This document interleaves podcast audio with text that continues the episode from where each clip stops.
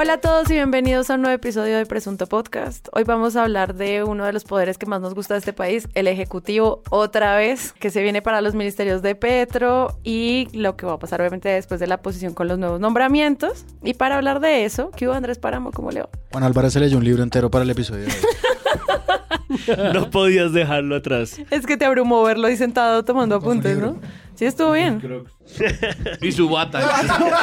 y su bata de baño raída, como un clim. No. Un clim. Esto no es lo que habíamos planeado. habíamos llegado a un acuerdo de elementos.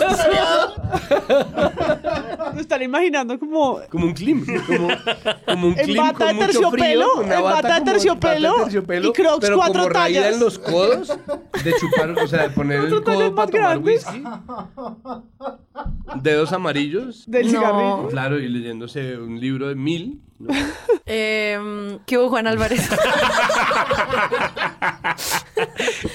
Gracias por estudiar para el episodio. Yo sí lo Eh, agradezco. Estudié un par de horitas nomás, gracias a Iván del barrio. Quiero que todos los ñoños del mundo se solidaricen conmigo porque me están haciendo bullying, como se dan cuenta acá. Muchas gracias al barrio, nos eh, alimentó hoy con unos macarrones que tampoco están en la carta. Gracias a Iván por los macarrones, Julito. Gracias, muchas gracias. María Paula Martínez, ¿qué más? Ellos en el colegio debieron ser insoportables. insoportables. Total.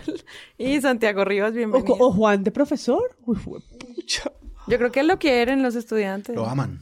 Les pone tarea. No lo sé, pero podemos averiguarlo. Pero es que además muy bueno porque es diciéndole a Páramo que está en la parte de atrás del salón, recostado contra la pared, ¿no? Bueno, Páramo, ¿va a poner atención o va a contar el chiste para que todos nos riamos? Y la respuesta de Páramo Paula es como todo el queso. Todos se ríen. Y todos se ríen. Exacto. Y, Si Juan Álvarez Pero después- los pero de atrás se me separan. Esos de allá atrás se me Pero separan. además como cinco horas, como cinco años después, eh, digamos, eh, sacó eh, Nicolás Amper en Pulimetro una columna recordando a los profesores a los que quiso mucho. Y Páramo la retuitea y taguea a Juan Álvarez. Sensei, muchas gracias. Se, bacán. Marica, que ese man me mandaba a callar todas las veces, weón. Cuando María Pablo se ha comido el queso, gracias. Arroba Juan Álvarez. Se nota que llevamos harto sin estar todos juntos, ¿no? Porque 10 minutos y no hemos podido empezar. Y no hemos presentado a Santiago. o sea, Diez minutos y no hemos No, ya, ya le queso. dije a Santiago Rivas, ¿qué Hola, más? ¿cómo están? Les recuerdo que Presunto Podcast tiene página web, es www.presuntopodcast.com y usted que está escuchando este episodio hoy, un viernes de Presunto, verá que ya está habilitada en la página web nuestra maravillosa Presunta Tienda para que vaya y se antoje y nos apoyen también. Si además usted quiere donar a este proyecto, puede hacerlo en la comunidad de Patreon, también en la página web o unirse a nuestra comunidad de Discord que todos los días hace crítica de medios en género, ciencia, política, economía, periodismo internacional, buen periodismo, titulastres, etcétera. Y ya que está empezando casi mitad de año, pues también habilitamos el canal de premios presuntos. Si usted también quiere pasar a dejar nominados, pues vaya para allá. Entonces todo eso en presuntopodcast.com.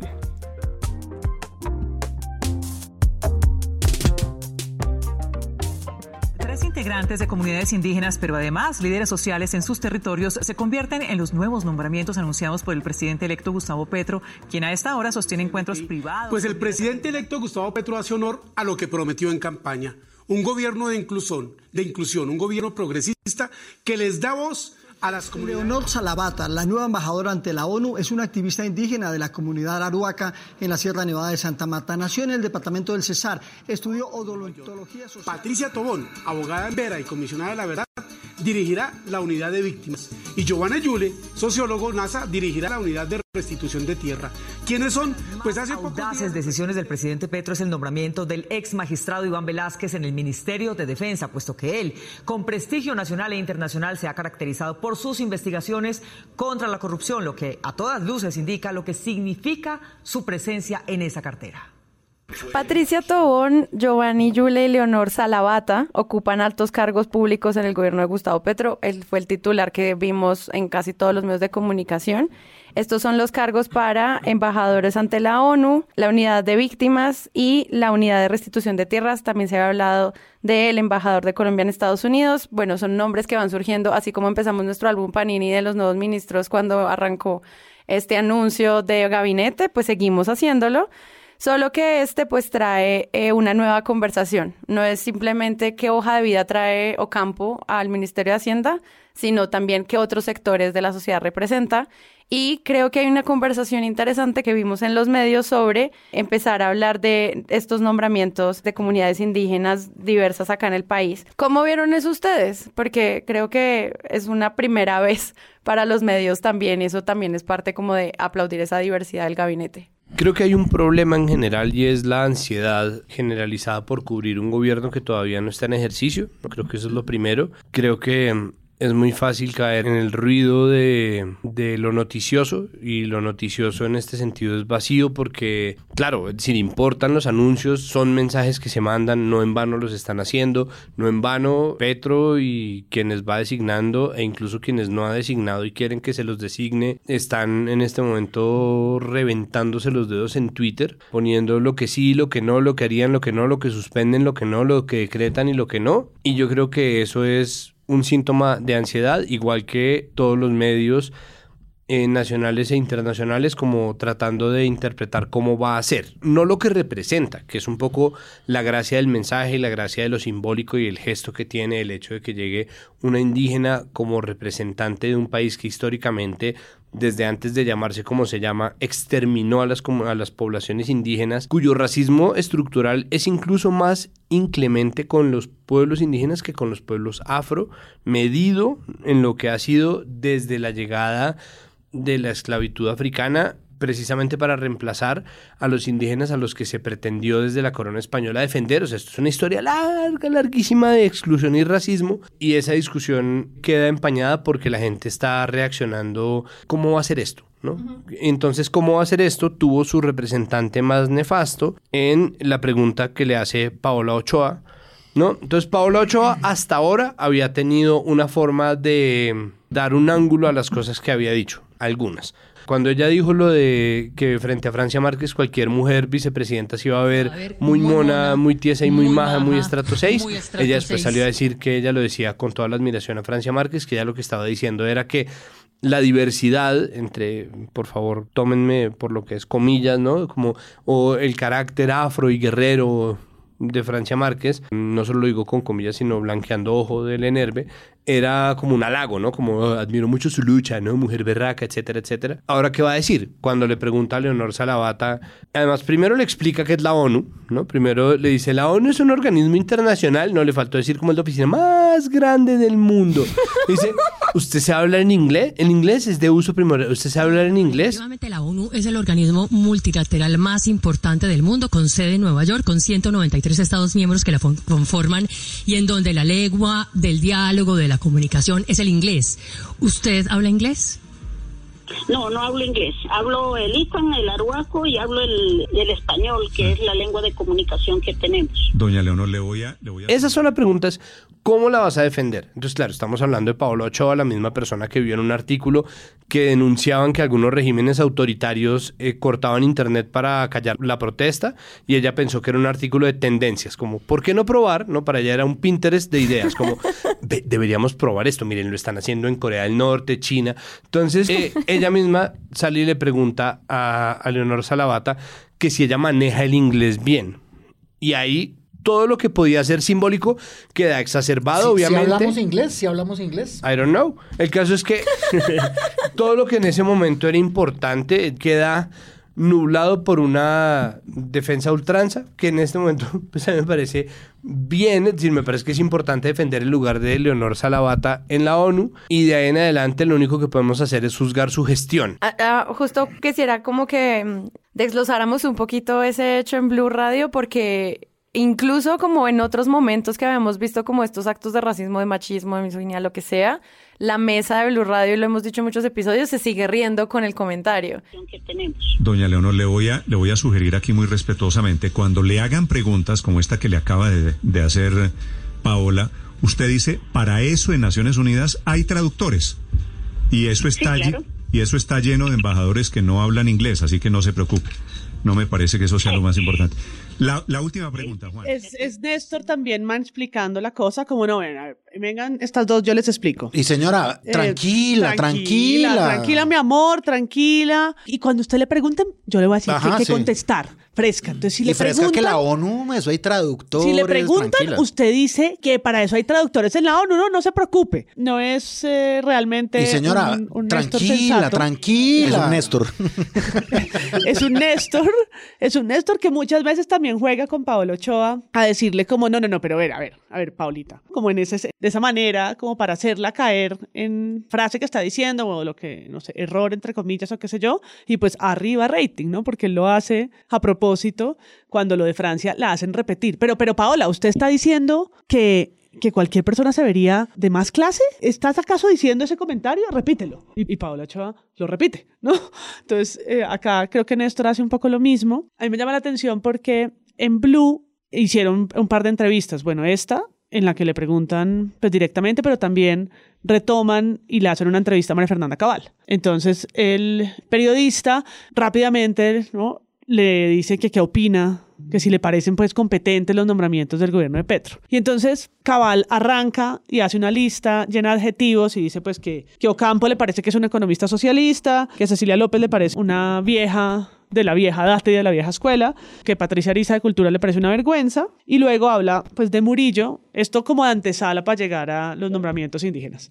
De Murillo dice que, que le parece que que defienda a los locos ambientalistas y arranca por ahí. Entonces empieza a hablar de lo que ellos llaman las locuras y lo dice así como Sí, el cualquier cosa, progre. el Como- delirio que- progre, Como el delirio inclusivo, ¿no? el, También el delirio, eso, el el delirio incluyente, el delirio inclusivo, eh, que es que ahora hay que ser, eh, es que es porque son negros o porque son de la población LGBT. O sea, todo esto lo estoy diciendo como lo dice la senadora, no son mis palabras, pero Sí, si no es negro o indígena, no sirve. Eso Exacto. Eh, y entonces la nota me dio curiosidad porque la retoma Infobae. Entonces Infobae retoma la entrevista de Blue, que es ya de entrada nefasta, y la vuelve una nota, un artículo. Y entonces en el artículo le suma que María Fernanda Cabal, eh, la cabildante, ponen, que todo está ligado al color de la piel, la ideología de género, Sin comillas. Exacto, así lo ponen como para escurrirse en la mesa y el origen social. Yo como que fui al audio original y dije, ¿será que dijo ideología de género? Y nadie, ningún medio, nadie le contrapregunta, nadie le dice, no hay ningún otro, no lo iba a encontrar en Blue Radio, por supuesto, y tampoco en Infobae, pero de pronto sí, alguna, algún otro medio iba a retomar esta idea, porque así es como creo yo empiezan también los discursos de la derecha a atacar al gobierno entrante. Y la verdad no lo dijo.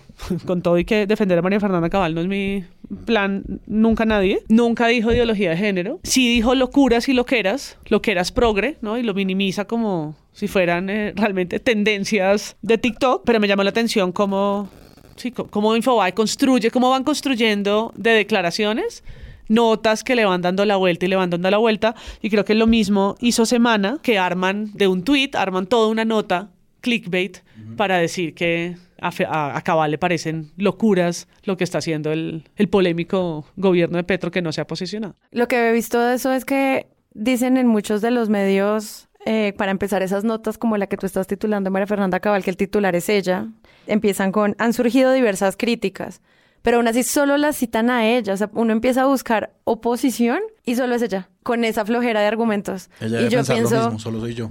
sí, pero, pero lo plantean desde ahí, como han surgido diversas críticas. Solamente vamos a citar a María Fernanda Cabal en, no sé, las 17, 30 notas que investigamos para esta nota. Y es que sí hay una periodista que le dice que no reconozco su voz, que le dice, pero senadora, ¿no le parece que en un país diverso como este no pueden haber otros nombramientos que no sean mestizos, blancos y hombres, una cosa así?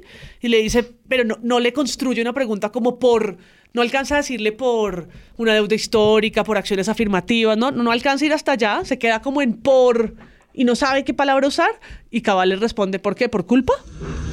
Sí, senadora, pero no, pero no debería, digamos, un país que tiene comunidades indígenas, comunidades afro, eh, minorías eh, LGBT, eh, incluir, digamos, como un acto a, a, esta, a, esta, a estas personas. Finalmente, Colombia no es solamente un país de blancos.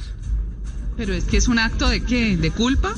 No es, un, acto, de, culpa, pero es que hay indígenas que pueden estar perfectamente. Yo solamente quiero anotar rápidamente que al contrario de lo que está diciendo la senadora Cabal, a mí me parece que llamarla a ella de fuente es efectivamente el delirio inclusivo. Y me parece que se conecta con una entrevista que le hicieron en la W, en donde le hacen cinco preguntas y la dejan que haga diatribas sin ningún tipo de fundamento, solamente para que Julio Sánchez Cristo al final ponga a toda su mesa de trabajo a declararla líder de la oposición, incluyendo Juan Pablo Calvás, que es un tipo sensato, a decir que sí, que la, habla de frente y con argumentos. Y si ustedes oyen la entrevista, óiganla, óiganla, no tomen mi palabra, óiganla.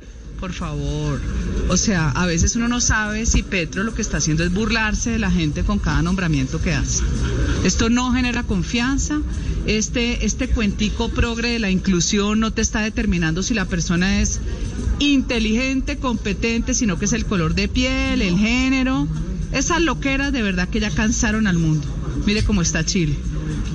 Busquen, por favor, las mejores personas, las mejores que las hay. Pero ninguno... No que porque es arhuaca ni que porque es negro. Pues a ver, ¿quién me puede gustar de aquí? A mí Ocampo no me gusta. Ocampo me parece completamente estatista. O sea, la economía socialista no me gusta. Cecilia me parece, ya ve, me parece una señora veterana de, de, de, vieja data. Yo creo que con ella puede haber mucho más sintonía porque la conocemos hace años.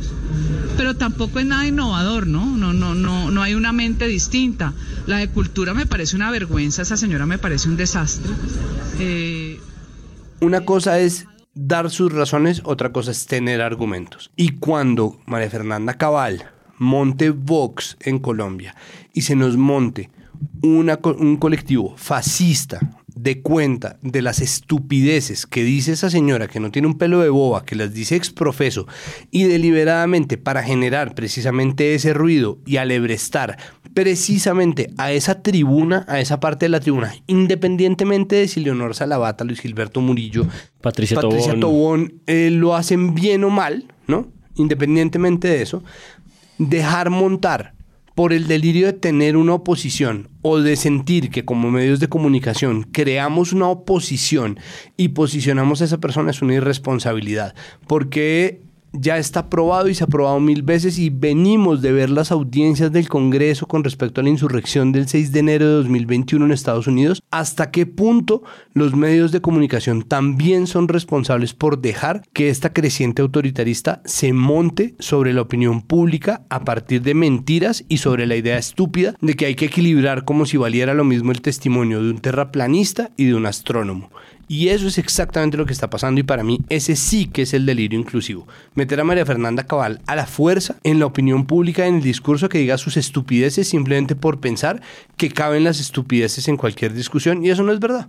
Sí, lo que yo he venido diciendo hace tiempo, si es que la derecha tiene que step up y aparecer y una derecha ilustrada y decente tiene que tomarse la vocería porque si la voz de la derecha en este país es María Fernanda Cabal, pues un poco lo que presentía Petro en su entrevista con el país cuando dijo que si le iba mal venían las tinieblas, pues yo creo que es un poco dirigiéndose a eso, ¿no? Bueno, para añadirle un poco a lo de a lo que está diciendo Santiago de como el delirio incluyente de, ah, de, invitemos entonces a la oposición porque es es lo que hay que hacer ahorita durante el gobierno de Petro. Creo que también María Fernanda Cabal siempre ha sido la invitada para arriba rating. O sea, como aparte de tener un delirio incluyente, tienen obviamente un delirio de audiencia, ¿no? Y de querer audiencia. Y María Fernanda Cabal, lo que dice María Paula, salió en Blue Radio y luego salió en Infobae y luego salió en Semana y luego salió en...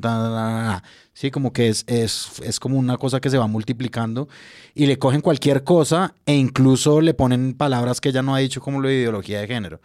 Yo creo que esto es apenas natural en un gobierno como este que le da por nombrar a estos tres funcionarios de alto nivel en distintas instancias. Yo creo que lo hemos dicho por ahí por encima en, varios episodios previos a esto y es este tipo de gobierno eh, pues sí genera como una confusión en los periodistas que tradicionalmente han cubierto el poder. ¿Cómo quedan de desubicados los periodistas? ¿Cómo queda desubicada Claudia Palacios cuando cree que vivir sabroso es vivir en la casa de la vicepresidenta y se lo dice la vicepresidenta electa? Sí, o sea, es decir, como que esto además demuestra eso, el efecto de este nombramiento es como de representación de gente que no ha tenido representación genera y usted sí sabe hablar inglés, futura embajadora. Digamos que ese no es el tema. Sin embargo, ahí quedan desnudos ante eso sí es el tema.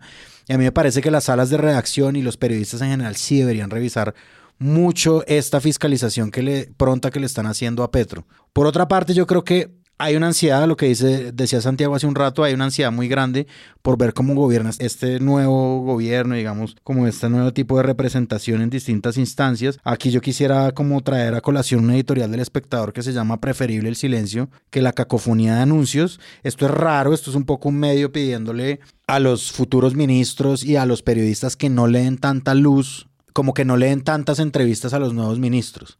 Así como no entrevisten tanto y ministros no den tantas entrevistas. Es rara esa petición del espectador, pero al mismo tiempo tiene como un, un, sentido, digamos, casi que como invitemos a la calma un poquito. Dejemos que este gobierno pase y esperemos que haya un consejo de ministros y que el presidente dé luces en ese consejo de ministros. Antes un poco abstengámonos de todo esto. Yo creo que es raro que un medio de comunicación como el espectador además defensor de la libertad de expresión, etcétera, lo pida, pero al mismo tiempo si hay algo como de sensatez en lo que están pidiendo dentro de todo y es aguantémonos un segundo, porque es que el chiste que echó Juan Álvarez, que en realidad no es tanto un chiste, a Petro le va a tocar cobrar junio y julio. No, porque sí parece que la voluntad de oposición está ocurriendo previa a eh, cambio de mando, ¿no? Es decir, yo creo que sí llevamos ya más o menos unas dos o tres semanas con una opinión pública volcada a empezar a demandarle a un presidente que no se ha posesionado la transformación de la realidad. Y creo que eso hace parte como de esas presiones que presentíamos que iban a ocurrir en la izquierda y que creo que su cara más desastrosa o fatal, básicamente por una ausencia de capacidad intelectual, eh, será si María Fernanda Cabal se toma la vocería de la oposición plenamente. Pero yo entendía de la, de la editorial del espectador que en un momento tan previo empezar a hablar, por ejemplo, de los planes de gobierno es muy difícil. Es decir, que ya estemos hablando si van a acabar o no las EPS.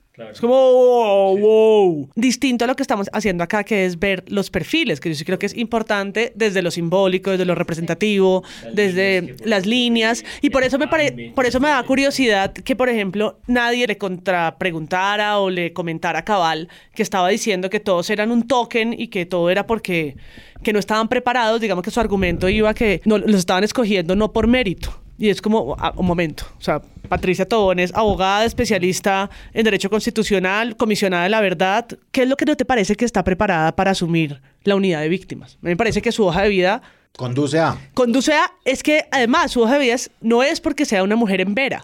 Claro, hay una trayectoria... Es una mujer en vera. Es una mujer en vera, pero no es eso exclusivamente, es una mujer en vera que además lleva un proceso de lucha y tiene todo el sentido que además desde su lugar de enunciación sea quien sea y esté nombrada, pero no, no está no preparada como ella lo está intuyendo. Y lo deja dicho como le dice a la periodista, pero es que gente preparada sí hay, sí, claro, como Murillo, como Patricia Tobón, como, todo, como los, los cuatro nombramientos, como Giovanni Yule, todos están preparados para sus cargos. A mí me da risa que Murillo dice, no, sí, él sí tiene preparación, pero igual tiene agenda progresista, es como amiga. Bueno, pero es que para eso la llaman. Entonces, a ver, creo que hay una cosa con respecto a lo que dice Juan, y es, ese es el precio a pagar por el periodo que en inglés se conoce como lame duck. Eso siempre pasa. Es decir, eso que estamos viendo es normal siempre que hay un gobierno nuevo el gobierno nuevo pasa a ser la noticia y no el gobierno viejo.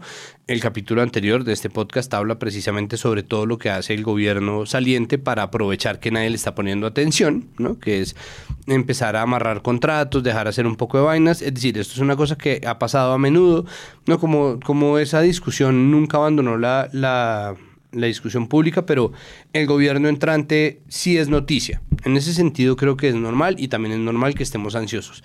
Pero además creo que es importante entender que mucho de lo que pasa pasa también por la promesa gigantesca que trae encima el gobierno de Petro, ¿no? Y es es un gobierno que promete un cambio, es la primera vez que esto está pasando, es normal que la gente también esté tan pendiente y ahí empieza a desencadenarse una cantidad de ingredientes adicionales. Sí, yo no pienso que no se le deba reclamar y yo pienso que pese a entender las buenas intenciones de la editorial del espectador, creo que está un poco zafándose de, de la idea que para mí es central y es que pues en el tratamiento, es decir, en las herramientas y dispositivos propios del periodismo y de la editorialización y del análisis, se puede tratar todos estos problemas, no dejando de, no abandonando conversaciones, no dejando de llamar fuentes, no dejando de tratar noticias, sino tratándolas de forma distinta o tratándolas de forma más compleja, curando mejor las conversaciones que se tienen, viendo dónde está el punto y dónde no está el punto para saber dónde está la cosa y me parece que ahí es donde hay como una deficiencia. Que lo que sí se puede hacer definitivamente es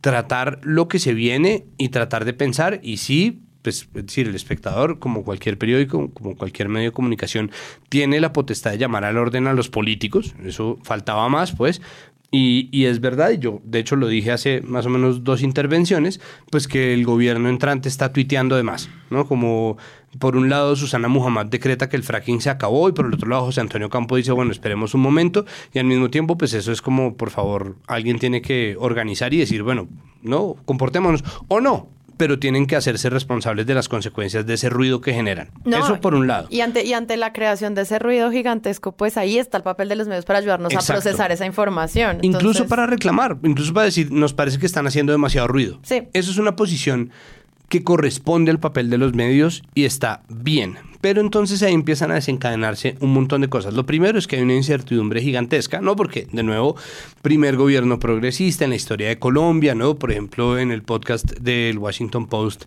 no cesan de decirlo, no cada vez que aparece el tema Petro es como, y así, el primer gobierno de izquierda de la historia de Colombia. Es verdad, Dori. Cuando llegue el gobierno progresista de izquierda de Gustavo Petro, no se sabe qué será. Iragorri, estuvimos hablando con el reputado politólogo. Entonces, eh, cuando tratan el tema siempre es el primero. Pero hay que aclarar que este, como primer gobierno progresista y de izquierda, incluso tal vez a veces extrema izquierda hipotética de la historia de Colombia. Entonces, esa cosa que van elaborando, pues obviamente es un montón de ruido, pero también parte de una premisa que es cierta. Este es el primer gobierno progresista que ha tenido Colombia. Lo más cercano que hemos tenido a eso es el gobierno absolutamente deslegitimado por la financiación del narcotráfico de Ernesto Samper. Y de ahí pare de contar, López Pumarejo, pero López Pumarejo pues era un progresista de los 40, ¿no? Entonces hay que entender que eso es una incertidumbre que trae muchos problemas para un ecosistema de medios, sobre todo de medios tradicionales, que estaba muy pegado del establecimiento político. Por eso, por ejemplo, el cubrimiento de semana que yo ya había mencionado acerca de la inconformidad de Pacho Santos, un artículo de dos párrafos y medio acerca del informe de la Comisión de la Verdad, decía que Pacho Santos se quejaba de que el informe retaba o ponía a prueba la narrativa tradicional sobre el conflicto, ¿no? Y es un poco la respuesta a lo de María Fernanda Cabal, como es que tiene agenda progresista, pues sí, huevón, no es, no, es, es la idea, no es que reta la, la, narrativa tradicional, pues obvio, entonces vale la pena que nos preguntemos qué es lo que tanto nos preocupa de conservar la narrativa tradicional sobre el conflicto armado y de ahí en adelante todo lo que ha pasado. Y eso tiene formas de mostrarse o tiene formas de ponerse o de instalarse en la sociedad. La primera de ellas es la meritocracia y el cuento con la representación y la inclusión. Cuando se habla de la paridad, cuando en, la reforma política no logra instalarse la paridad obligatoria de 50-50 en el Estado, los argumentos que dan en contra figuras como María Fernanda Cabal, son, eh, pero ¿por qué si hay gente capacitada de todos los géneros, no? Entonces, esa ceguera a lo que se entiende como exclusión estructural, machismo estructural, racismo estructural, pues lo que genera precisamente es este tipo de conversaciones. Creo que la responsabilidad de los medios está también en ver la historia, ¿no? Cada vez que, que alguien habla sobre clases de análisis, de opinión y ese tipo de cosas, lo primero que deberían hacer es dar un seminario, al menos un seminario de dos semestres de historia de Colombia para que la gente entienda de dónde vienen muchas de estas conversaciones que parecen nuevas, pero que en realidad son viejas. Si uno mira la meritocracia, la meritocracia es racismo y es clasismo porque el clasismo es racismo, que está instalado en los sistemas de contratación y de representación en los estados, en los gobiernos, pero no solamente en lo público, eso se transmite a lo privado. Y esa es una conversación que quien no quiere ver puede tratar de soslayar y ahí están las declaraciones de María Fernanda Cabal, ahí están declaraciones de Vallejo Chufi, ahí están las declaraciones de, la gente que está pensando que la representación no importa. Y creo que eso es simplemente un obstáculo para dar las conversaciones que tienen que darse razón por la cual es más que esperable que por fin llegue por fin el 7 de agosto y podamos ver en acción eso que se está poniendo ahí a prueba. Sí, pero mira que igual algo que yo sí vi en los medios frente a eso que tú pides, yo creo que pasó, porque muchos de los de los de las entradas que vimos, por ejemplo, del colombiano, una columna de Ricardo Silva, eh, muchísimos medios salieron a decir, hey, esto no no lo vamos a tragar entero esta vez. O sea, sí queremos conversar sobre qué simboliza los nombramientos de estas personas indígenas. En muchos artículos hablan de la Colombia olvidada, de pasar de las mingas de carretera a mingas de función pública. O sea, incluso usan esas cosas que yo creo que si no se desata la polémica tampoco viene el debate. No, estoy de acuerdo y justo quería recuperar rápidamente esa nota del colombiano. Entrevistan a Juvenal Arrieta, que parece que participó en la constitución del 91. Yo, por supuesto, no sabía quién era Juvenal Arrieta, como tampoco sabía quién era Leonor Salavata, lo tengo que confesar, porque creo que realmente no sabíamos quiénes son muchos de ellos. La columna de Ricardo Silva es muy, muy rica. Eh, hace mucho tiempo no leía una, una columna de Ricardo Silva y tiene dos ideas que me interesan mucho. Una, la idea de que estos nombramientos nos acercan a la realidad y otra de lo que creo que eh, Santiago estaba elaborando hace un momento y es cómo este país necesita otros relatos y estas son posibilidades de relatos de redención. Pero la más importante de todas esas notas que creo que estás destacando, Sara, creo que pasa un poco por los huevos revueltos del 22 de julio de la silla vacía y por otras notas de la silla vacía, en la que no sacan a Salabata con los otros nombramientos de lideresas indígenas, sino que tratan de elaborar sobre el nuevo ángulo de diplomacia. Y entonces suman a Leiva, suman a Murillo y suman a Salabata, que si ustedes lo ven, son tres personas completamente diferentes Ujú. en términos como de individuos.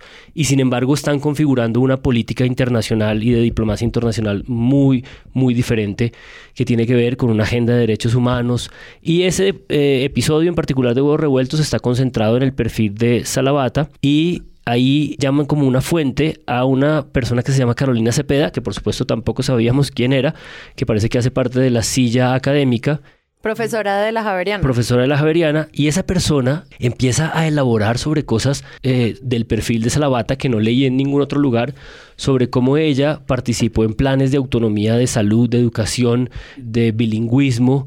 eh, es decir, empieza a darle sustancia a qué significa una hoja de vida de esta naturaleza. parcial de su hoja de vida, porque si uno la revisa con un poco más de cuidado, pues yo creo que uno quedaría impresionado más bien de ver la trayectoria que tiene ella alrededor de la defensa de los pueblos indígenas y de la lucha por los derechos de los pueblos indígenas, ¿no? Uno encuentra una trayectoria muy importante en términos nacionales, eh, desde la Asamblea Nacional Constituyente, la participación en la construcción de distintos planes en el marco de la autonomía de los pueblos indígenas en materia de salud, en materia de educación, de bilingüismo. Ella incluso ha participado también eh, en distintos foros de las mismas Naciones Unidas alrededor de la discusión y de la consagración de ciertos derechos de los pueblos indígenas. Entonces, digamos que el tema del inglés es un tema que uno puede decir que es accesorio en este punto, sobre todo porque el español también hace parte de las lenguas de uso diplomático, eh, que es una de las lenguas que tiene eh, la lideresa. Pero además de esto, pues, Y también en algún momento Tatiana Duque le dice, bueno, entonces estamos hablando de la diplomacia desde abajo.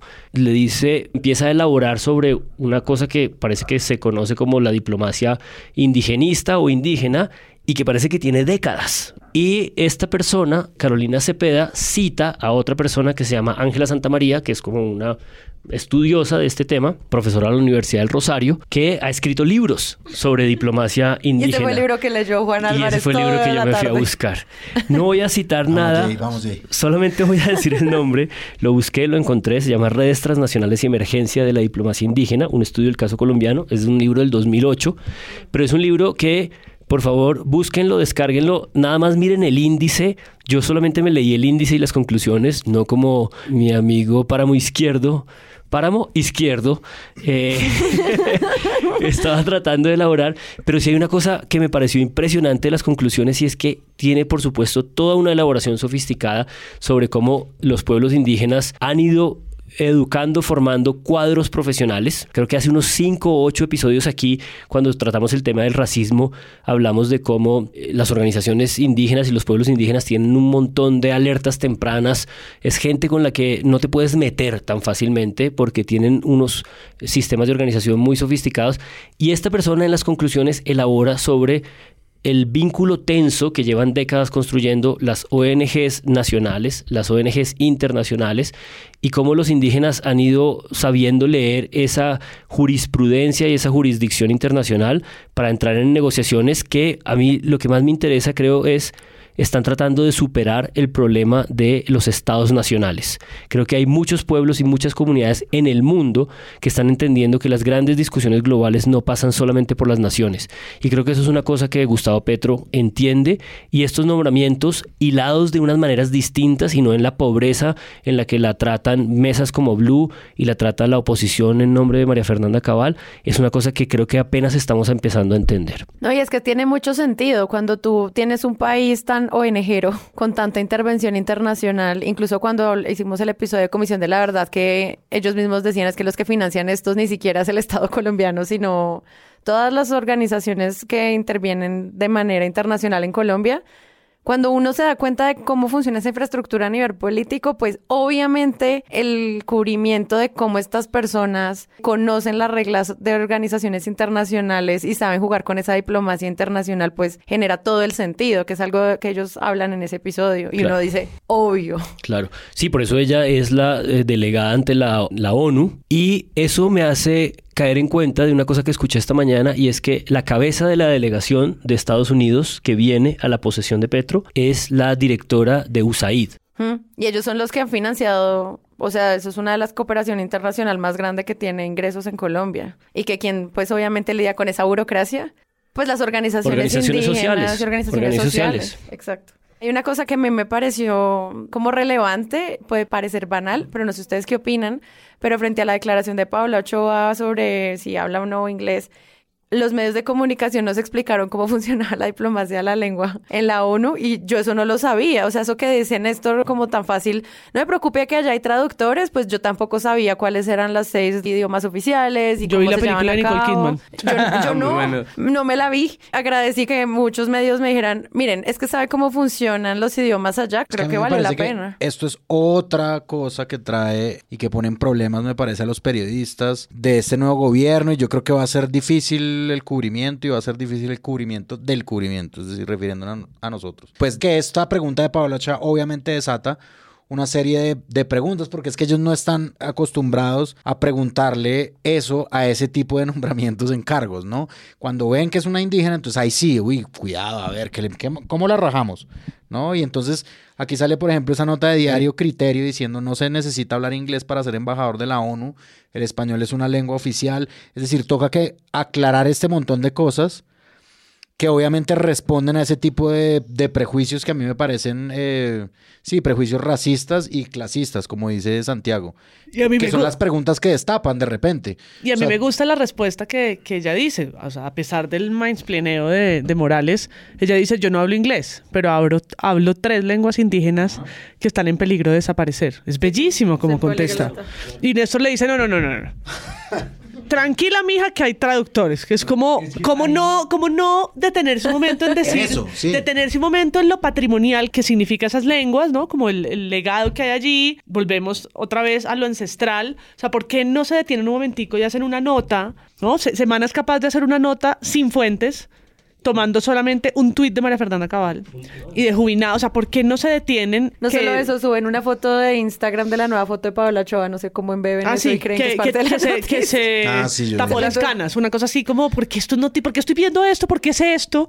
¿No? ¿Por qué, por porque estoy ahora sé. leyendo? Porque Eh, ahora sé. ¿por qué, Dios ¿no? mío? ¿Por qué? ¿Por Info- qué? ¿Por qué? ¿Por qué, ¿Por Dios qué? mío? ¿Por ¿Por qué? qué? O sea, Infobae titula Cabal acabó con el gabinete, ¿no? Y nadie se detiene en las lenguas o casi ningún medio. Ya dijimos que en el espectador hicieron una, una muy, un muy buen perfil, que la nota columna, perdón, de Ricardo Silva, yo también había notado lo de la realidad, porque lo, lo, lo describe muy me bonito. Gusta, me gusta el nombre, el, el título de la columna es nombrar.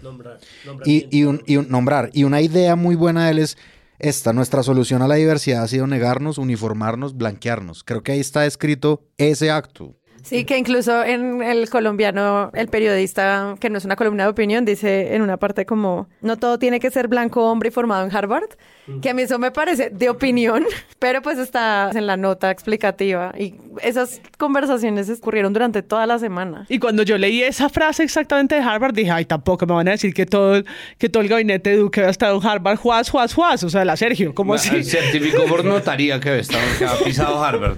La de Santos, pero la de El, Duque no. el colegio Harvard que queda en la Castellana, en Bogotá, el barrio La Castellana. En lo que está hablando MP, hay algo que está metido ahí que lastimosamente nos lleva y nos lleva y nos lleva un poco como el sifón. Y ese sifón para mí es el racismo estructural. Es insoslayable, es inevitable, todo termina en ese punto. Si uno jala la pita lo suficiente, termina ahí metido. Y en la entrevista que se le hace a Leonor Salavata en Blue Radio confluyen las dos vertientes más habituales de ese racismo. Cuando no es la agresividad, ¿no?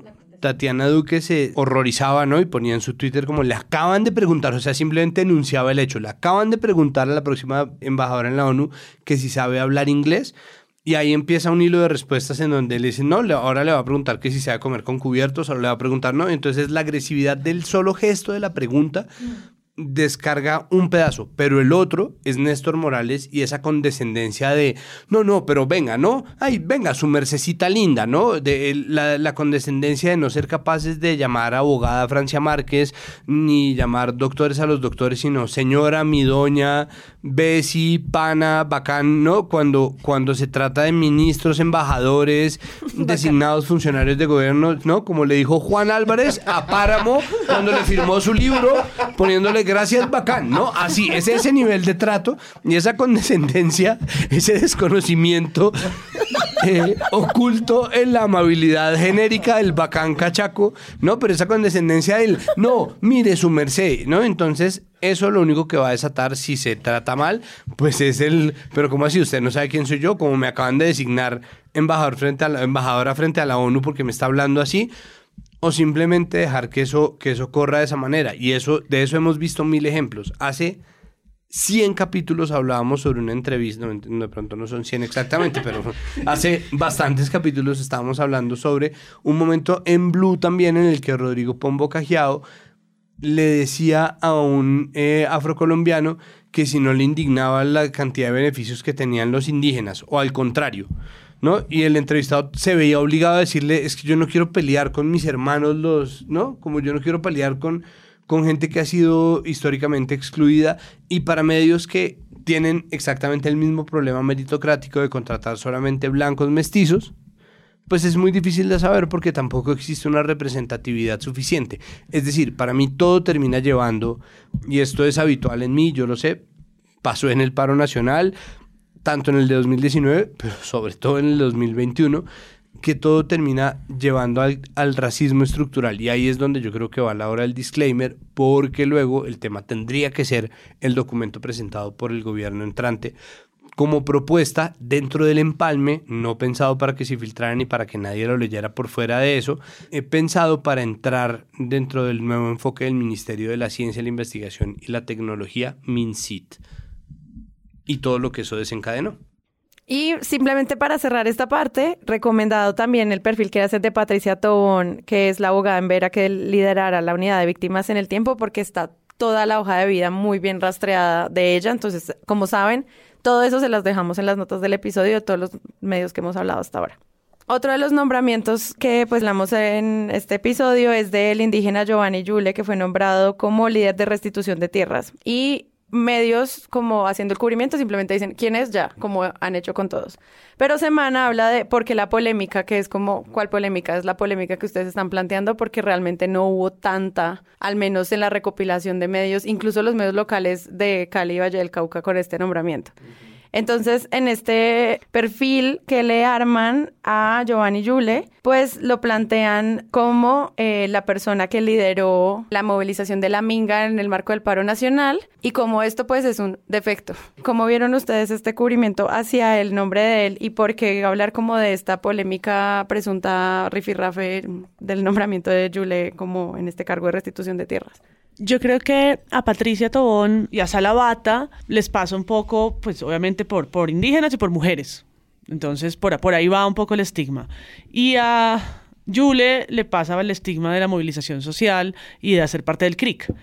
En este caso, ser NASA y además ser comunero, haber hecho parte de la Minga en la protesta social o de la Minga que llegó a Bogotá, porque además Minga significa reunión, entonces pues hacer parte de la Minga es como un absurdo, pero haber sido reclamante de tierras, que en parte es precisamente, de nuevo, la trayectoria y la experiencia que llevan a su nombramiento. Pero por supuesto, pues si recordamos los episodios del paro cuando los medios tradicionales titulan ciudadanos contra indígenas o ponen siempre en duda las razones por las que se están movilizando o la violencia o la tranquilidad de los barrios de bien de Cali eh, siendo perturbados por, por las chivas indígenas que llegan, pues esto es a donde llega todo, ¿no? Como así que este, voy a ponerlo en palabras de semana, revoltoso, ¿no? Que estuvo ahí casi que haciendo terrorismo en las calles de Cali merece ser nombrado, ¿no? Y casi que anuncian que van a pedir como la nulidad, que lo van a reclamar como, como realmente inhabilitado para eso. Entonces, por supuesto, como no tienen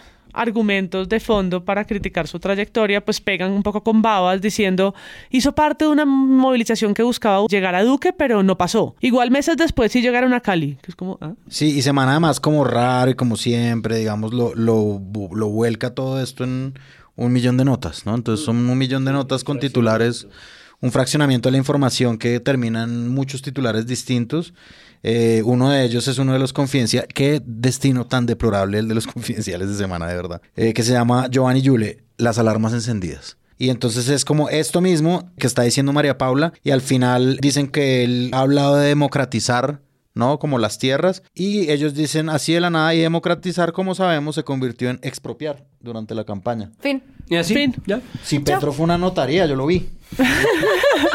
Pero ni siquiera eso sirvió. O sea, es decir, como que yo sé que lo de Petro también era como un poco de populismo con eso de no voy a expropiar y tal. No, es un ridículo que hace yendo a una notaría o garantizar que no va a hacer algo que además la constitución le garantiza que puede hacer Sí. en caso de necesitarlo. Miren en un párrafo, o sea, a expropiar, en un párrafo de la nota de semana dice, disturbios, desmanes, las comunidades estaban afectando la tranquilidad de los habitantes de Cali e incluso hubo disparos, en un mismo párrafo. Sí, en un párrafo dedicado a Yule hay cuatro, ¿no? Ahí están estas cuatro palabras así, sueltas, con unos presuntos, ¿no? Podrían haber sido tal vez de pronto, pero no están puestos ahí gratuito. Ese que tú hablas es el de el- como los disparos que, que vimos que no eran de la minga, eran de... Hola, Andrés, Andrés Escobar, Que hola, saludos. Sí. Exacto, y entonces es bueno, si vas a poner los desmanes, pues dale contexto porque aquí lo que estás dando a entender es que Joale Yule disparó en Cali. Y, hay otra nota así. de semana, la, la otra que quiero citar, Patricia Tobón, fue comisionada. Ay, fue comisionada, sí, se fue comisionada.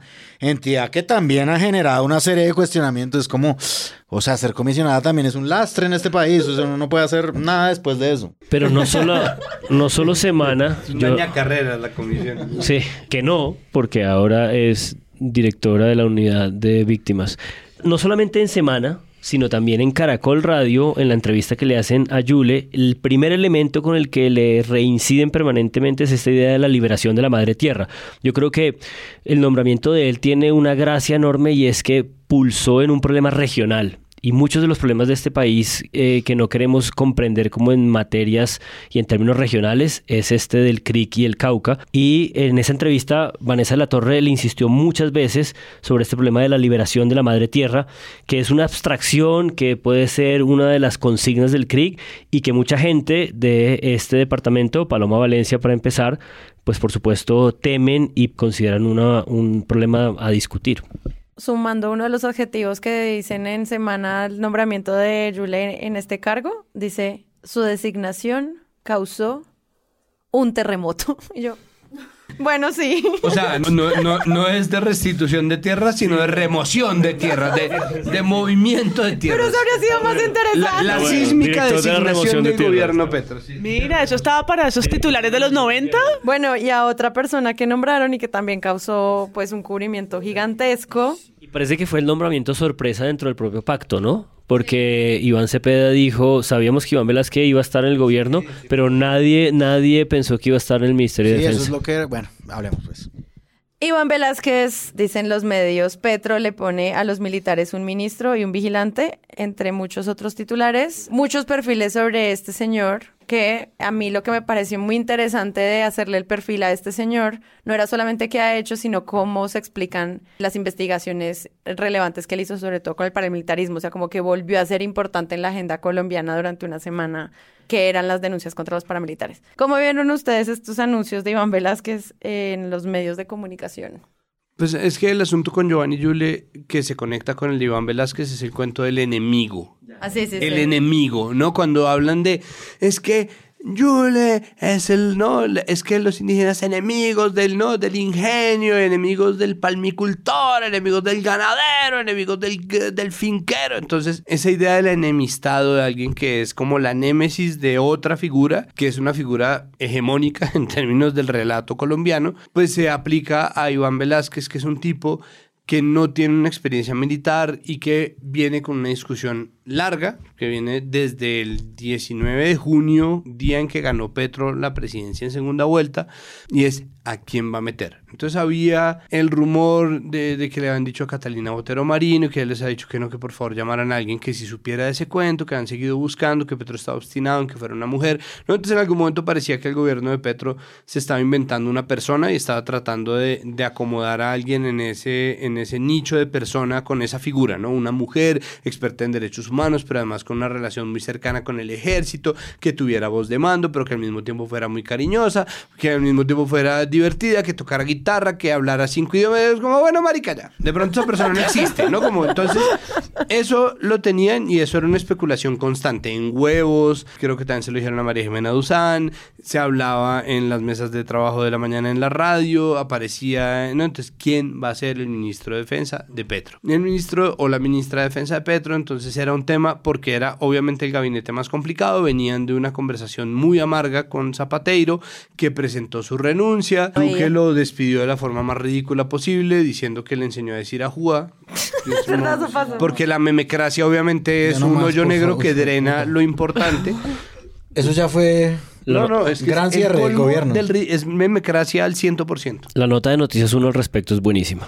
El general Eduardo Zapatero se despidió ayer otra vez del ejército y le entregó el mando al general Carlos Iván Moreno en una ceremonia en la Escuela Militar de Cadetes de Bogotá. Hizo mi general, se asumió el mando del Ejército Nacional de los Colombianos. Después de recibir tres condecoraciones y de ser ya un oficial en uso de buen retiro, el general Zapatero dio otro discurso, pero repitió la embestida verbal contra los críticos de las fuerzas militares, a quienes llamó, comillas, perversos. Aquellos perversos La- es recomendadísimo, sí. Estaban en la especulación de quién va a ser y el relato habitual era que existe de nuevo un establecimiento que está pegado a los medios y que esto es habitual, de nuevo, esto no tiene nada que ver con Petro, esto va a pasar una y otra vez, ¿no? Porque con Duque era como Duque, todos sabíamos que no tenía experiencia alguna de nada, que no tenía credenciales ni tenía bagaje suficiente para hacer un buen papel y pues podríamos habernos ahorrado estos cuatro años, pero no, ¿no? Entonces los medios también estaban tratando desde el comienzo de decirle a Duque cómo hacer las cosas. Lo que pasa es que en ese momento estaban un poco más de su lado, ¿no? Estaban dispuestos a pasarle más cosas, estaban dispuestos a, dialogar con él como entre pares porque pertenecían más o menos a las mismas bancadas, a, a los mismos partidos, al mismo establecimiento político. En el caso de Petro, parece que estuvieran tratando de decirle qué hacer, pero realmente eso hacen los medios de comunicación desde siempre, porque los medios de comunicación pues son hijos de los partidos políticos en Colombia y ya, ¿no? Y de las familias, porque los partidos en Colombia son familia empresas. Entonces, están tratando de decir y entonces empezaron, no, pues no, valdría la pena ver, ¿no? En esta pasivo-agresividad de lo editorial, como no, valdría la pena ver un nombramiento en Hacienda que calme los ánimos, ¿no? Y pensarnos qué vamos a hacer realmente con la CPS, entonces proponiendo a Gaviria de ministro de Salud, ¿no? A ver qué pasa. Y en esa discusión ya se había decretado más o menos que Petro tenía que negociarse lo que fuera negociable con los militares. Porque será su Sentarse- puente más fuerte con la oposición. que además los militares pues son la carta incierta más grande que tiene pues porque son una parte del poder gigantesca, el ministerio más grande en términos de presupuesto, históricamente los presupuestos más grandes que han llegado de parte de la comunidad internacional y por comunidad internacional quiere decir Estados Unidos, pues están encaminados al fortalecimiento de la defensa, la razón por la cual además la policía está en el Ministerio de Defensa, no en el Ministerio del Interior. Todo lo que corre por el Ministerio de Defensa es un montón de plata y un montón de poder. Y venimos de un gobierno en donde se les dio todo lo que pidieron, ¿no? Terminando en un ministro como Molano, que no tenía tampoco cartas para dirigir al ejército, pero que como iba a dejarlos hacer lo que se les diera la gana, entonces lo aceptaron de buen grado. Contrario a lo que pasa con Iván Velázquez, que no tiene ningún tipo de experiencia con lo militar, pero, o que sí lo tiene, pero desde el otro lado, desde los derechos humanos y todo lo que los militares consideran que son ganas de joder.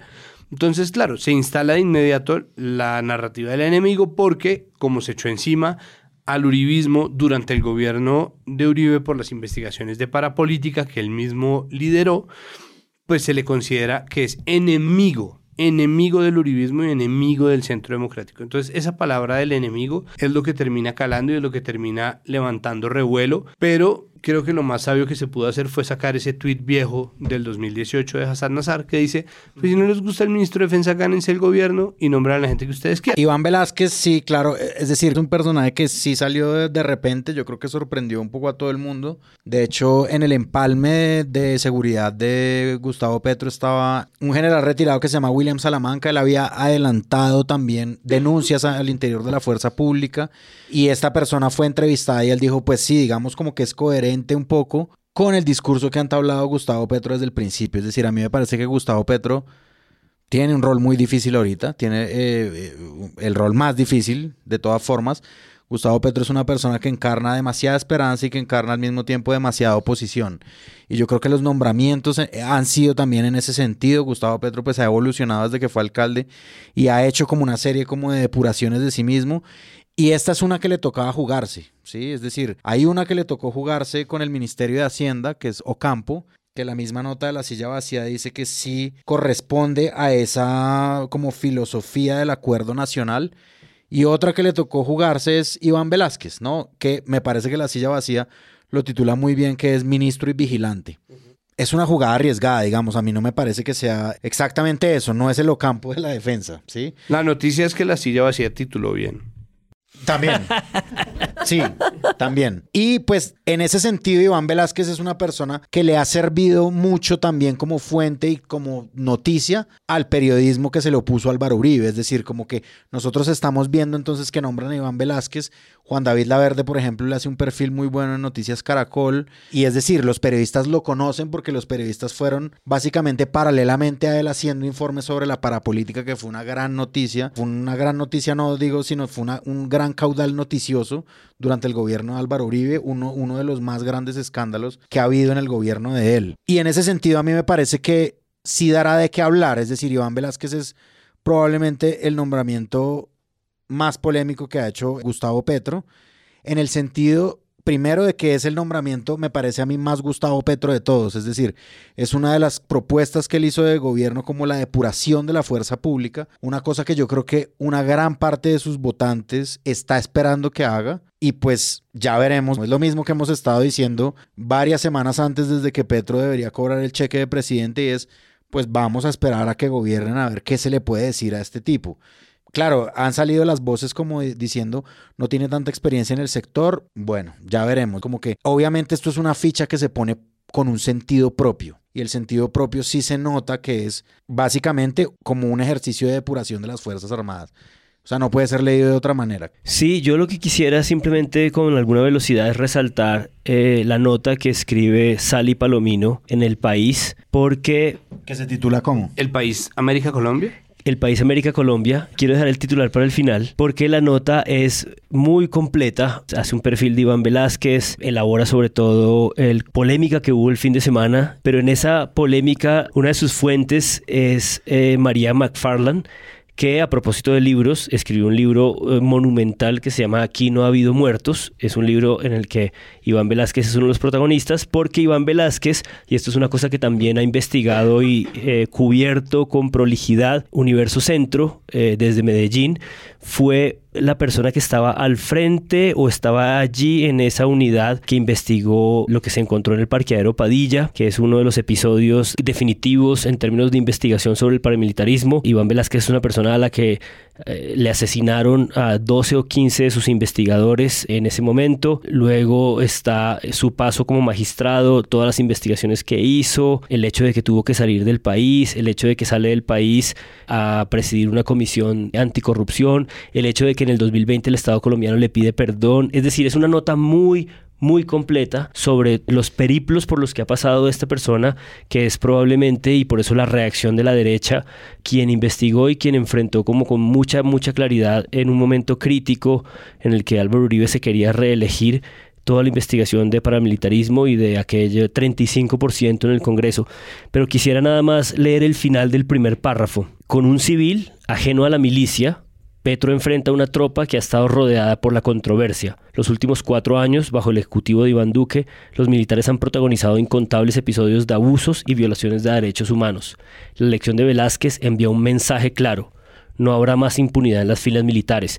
Y creo que es una agudización de este perfil y de este cubrimiento general que hubo sobre cómo él era un vigilante y es un perfil un poco más, una nota un poco más aguda y un poco más jugada sobre el problema de la impunidad. Una cosa es que tengan un vigilante y otra cosa es que vaya a ir alguien a enfrentar la impunidad. Y creo que en esa vibración, en esa decisión si va a vigilar o va a ir a enfrentar la impunidad, se va a jugar gran parte de lo que va a ser el problema de seguridad del país en los próximos años. Por eso me parecía que es mucho mejor el titular de la silla que el del país, que titula precisamente fin de la impunidad ni siquiera dice que va a luchar contra, sino nombramiento de Velázquez. Es, es casi ingenuo. Demasiado, claro. Es casi ingenuo, es un deseo y, yo también lo quisiera para la democracia del país, pero no creo que vaya a pasar. Yo decía por agenda y porque precisamente el año pasado estuve en un evento con el ahora ministro de Defensa a propósito de lo que tiene que ver con libertad de expresión. Es decir, ha sido muy difícil o fue muy difícil durante el gobierno de Duque acercarse al Ministerio de Defensa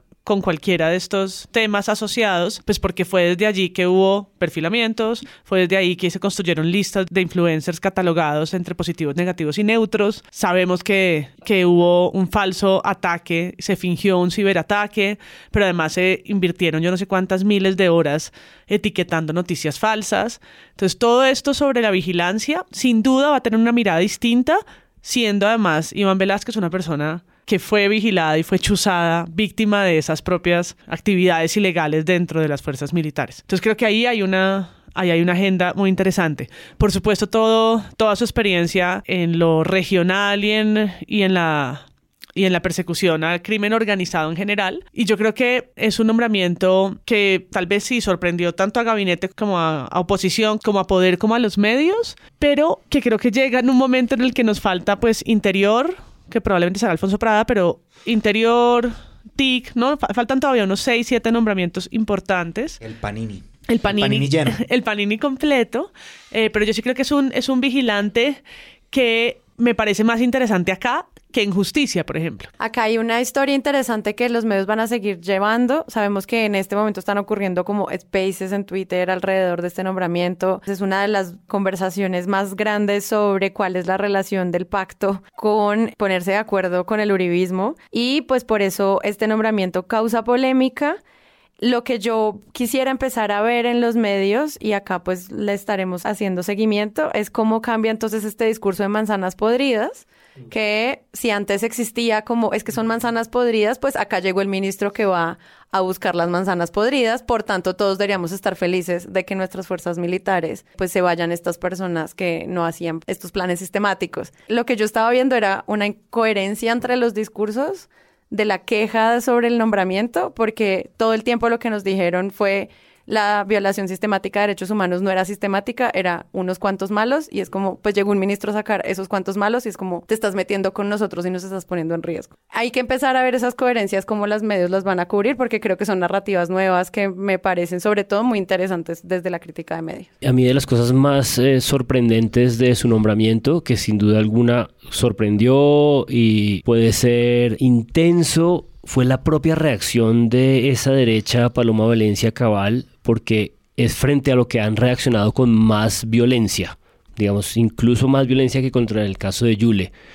Si alguien llega con una experiencia como investigador anticorrupción y investigador de derechos humanos a depurar unas Fuerzas Armadas y la reacción de la derecha es nos están poniendo en riesgo nuestras vidas, ¿no? que fue el tuit de Paloma Valencia, pues sí se pregunta uno, pero ustedes ¿qué están diciendo? Es decir, esto es una especie de confesión. Los medios van a tener mucho para agarrar y contar, bueno, las nuevas formas de entender las fuerzas militares. Y porque yo creo que no va a ser, sin duda, no va a ser un ministro que va a gritar a Juan y va a decir, mis queridos hermanos, héroes patria y todas esas cosas. Que... Un presidente que diga, me siento orgulloso. Exacto, eso no va a pasar. tampoco va a llegar a respetarlos. Es decir, es, es, la construcción de un nuevo lenguaje, ¿no? Simplemente es una forma de relacionamiento que va a ser distinta. Hoy, precisamente, hoy martes que grabamos, escribió sobre el SMAT y dijo que no iba más, así como en mayúsculas sostenidas. Y eso, pues son mensajes que de nuevo pueden ser un poco prelim preliminares. No sé para dónde va lo del SMAT en la vida real y qué tan fácil sea realmente acabar con ese cuerpo policial y demás. Pero lo que yo sí creo es que no va a usar, por ejemplo, la idea de las manzanas podridas. No, no son 5, 10, 20, no son errores, no. Son problemas estructurales de la composición de los procesos disciplinarios, de la impunidad, y no es sistemático, no es el problema de unos cuantos de los cuales nos podemos deshacer trasladándolos a trabajo de escritorio. Vamos a ver qué pasa. Pero bueno, las, los nombramientos del Ejecutivo siempre serán noticia. Nosotros nos encanta cubrirlos, como pueden ver. Y pues seguiremos allí. Entonces, pues muchas gracias, Santiago. Con mucho gusto. Creo que simplemente hay que dejar tus notas. Una es que esto de lo nuevo va a seguir pasando. Pasó también el cubrimiento de la instalación del Congreso. Es un tema que nosotros debimos haber tratado que está repleto también de lo nuevo, que se hicieron diagramas y mapas y especulaciones, especulaciones y nada más, sobre qué implicaciones tiene el hecho de que se trate de personas nuevas, ¿no? Porque es un Congreso mayoritariamente conformado, no es una mayoría arrolladora, pero sí es mayoritariamente conformado por personas que no tienen experiencia previa en política, no son políticos, muchos son activistas, muchos son influenciadores, muchos son eh, políticos nuevos, muchos son personas que no participaban del ejercicio legislativo previamente. Eso tiene que ver con la forma en que se recibió el discurso de Iván Duque, pero al mismo tiempo tiene que ver con la manera en que se, o la razón por la cual se decide chequear o verificar los hechos de cuál declaración sí y cuál declaración no, ¿no? Volvemos a la entrevista de María Fernanda Cabal versus lo que o al mismo tiempo lo que se decide verificar o no de, del discurso de Duque, en contraste con lo que se dice de lo que pasó en el Congreso. Eso por un lado. Y por el otro lado creo que tenemos que hacer la promesa, porque ya vi que no lo hicimos, de hablar del tema de la ciencia del racismo, porque la meritocracia y el racismo están perfectamente pegadas del tema de la ciencia y yo sé que obviamente puede no ser nuestro lugar y yo sé que es un lugar difícil para abordar como cinco personas blancas de Chapinero Teusaquillo, pero al mismo tiempo sí es nuestra responsabilidad y no es una conversación que podamos dejar pasar, entonces creo que es una promesa que tenemos que hacer, pero es una promesa que tenemos que hacer y cumplir, porque no sería la primera vez que la hacemos y la dejamos flotando y el siguiente capítulo queda inundado por la agenda, que es normal, simplemente no podemos dejar pasar la discusión que está ocurriendo en torno al Ministerio de las Ciencias, Moisés Wasserman, Francia Márquez y todo lo que ha ocurrido desde entonces con, y ahí va el chiste de la silla vacía, un conversatorio titulado de forma horrible y racista simplemente para ganar clics. Creo que eso es tema urgente. Muchas gracias, Juan. Gracias, Sara. Yo para despedirme le digo un saludo al profesor Wasserman a propósito de lo que decía Santiago y le recomiendo leer un libro que es bestseller del New York Times, que es lo que le gusta a los hombres blancos, que se llama La memoria secreta de las hojas. Eh, si el profesor Wasserman lo prefiere en inglés, Lab Girl. Eh, que es de Hop Haren, una botánica que escribe un libro precioso, absolutamente conmovedor sobre cómo construyó su experiencia como científica mujer alrededor de la industria armamentista. Con lo cual, sí hay una relación entre las ecuaciones de poder político y biopolítico en el mundo y la ciencia. Este episodio va a ocurrir. María Paula, muchas gracias. Chao, adiós. Me despido con mi cachucha al revés. y Andrés Páramo. Chao, nos vemos.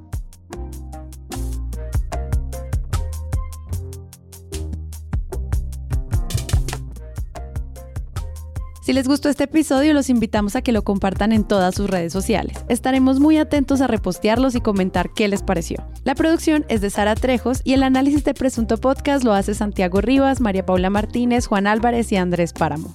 La postproducción la hacemos Rodrigo Rodríguez del Oro Podcast y yo. Los invitamos a que visiten presuntopodcast.com donde pueden ser donantes y parte de la membresía de Presunto, para así ayudarnos a financiar este proyecto y diseñar estrategias de mejora para ser sostenibles. Al mismo tiempo, en la página pueden encontrar el ingreso a nuestra comunidad de Discord.